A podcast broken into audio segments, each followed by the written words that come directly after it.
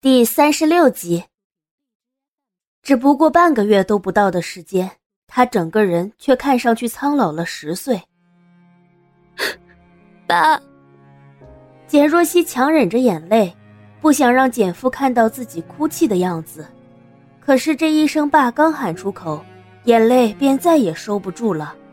他慌忙捂住嘴，背过了身子。听到这声熟悉的呼唤。简雄风的身子不禁僵了僵，他慢慢起身，循着声音望了过去。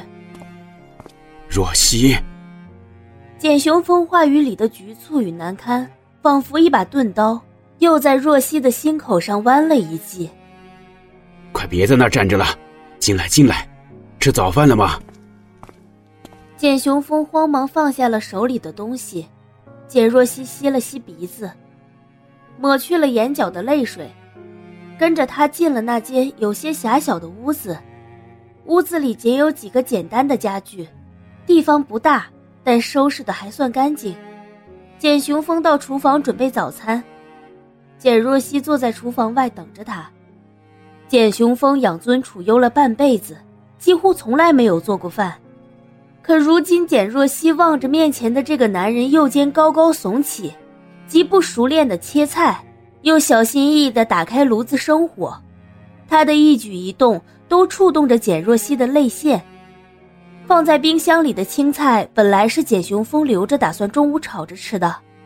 前些日子他都是用几片榨菜和稀粥，便随意应付了早饭。如今简若曦来了，他想在这屋子里找找还有什么吃的，可找来找去。也只有空荡荡的冰箱里的两枚鸡蛋。简雄风的厨艺并不好，原本想熬点粥，可是水却放少了，煮了一锅饭不像饭、粥不像粥的东西，炒青菜又放多了盐，鸡蛋也煎得有些焦黑。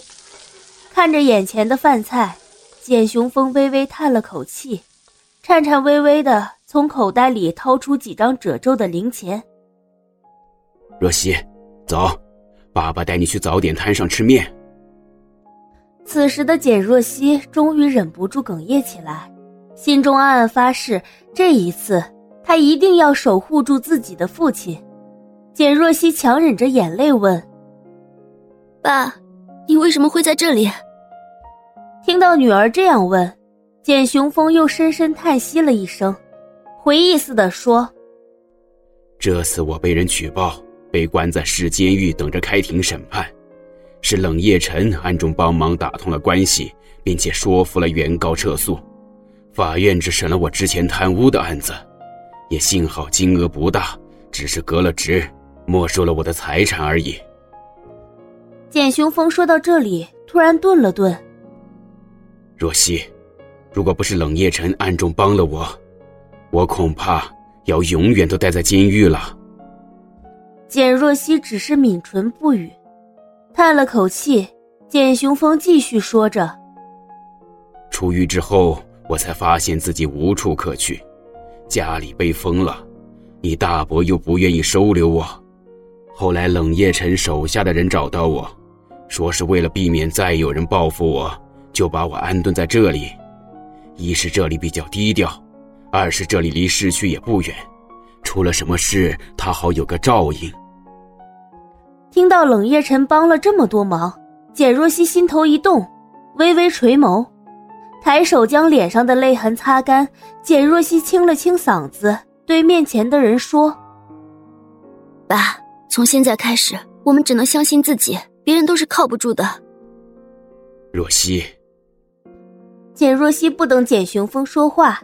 便从带来的手提包里取出五万块现金，放在桌子上。这是昨天我跟黎洛借的三万块钱，平日里他就帮了我很多忙，我不好意思再麻烦他，所以只借了这么多。还有两万块是我在法国的时候打工存下来的，钱不多，但是省着点用，还能凑合一段时间。若曦，你这是……钱的事情我们以后再想办法。我已经帮你租了新的房子。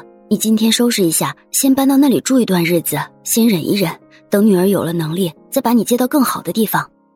总之，我们要先暂时避开那些外人，不能再被他们钻了空子。听了女儿的这番话，简雄风不禁面露赞许，点头答应了。两人正要动身的时候，望着替自己搬运行李的女儿，简雄风眸中有微光闪过，他动了动嘴，嗫嚅了一声：“若曦，一切都是爸爸对不住你。”刘氏集团的庆功宴上，穆莎身着一身宝蓝色抹胸长百晚礼服。精致的妆容与华丽的服饰不禁在人群中脱颖而出。他手上托着一杯香槟，在各式各样的人中往来游走，侃侃而谈，举止得体又大方，纷纷引来各位商界精英的注意，无疑成了全场的焦点。一同来参加的各家千金眼见着被穆莎抢去了风头，心中免不了一番嫉妒，都咽不下这口气。穆莎走到桌边，刚放下酒杯，耳中便听到了身边有人在议论着八卦。他微微侧目，便看见一群人围在了一起，正聊得热火朝天。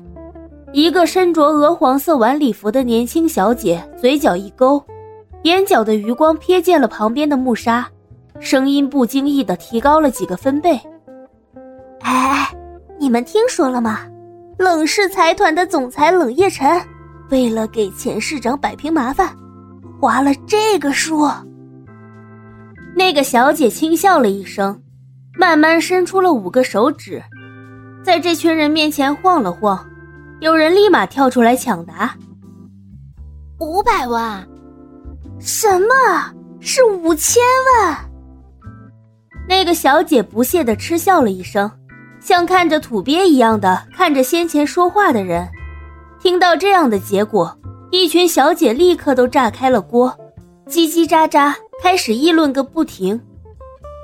前任市长和他是什么关系啊？为什么他愿意出这么多钱？就是啊，就是啊，那位简市长现在也没有什么势力了吧？最先爆料的小姐得意的笑了笑，微微昂起了头，不屑的说：“这你们就不知道了吧？”简雄风的女儿简若曦可是个厉害角色，听说啊，她为了保住自己的父亲，先是与何氏的总裁订婚，现在何氏倒台，她居然又去勾引了冷总，想来冷总对她也格外满意，要不然怎么会留在自己家里呢？哎呦，只是还是有些女人啊不知好歹，巴巴的还想往我们冷总身上倒贴。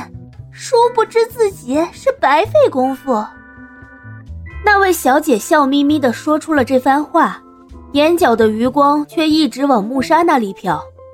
穆莎将那话听得一字不差，顿时就拉下了脸，拿着杯子的手也是紧绷的。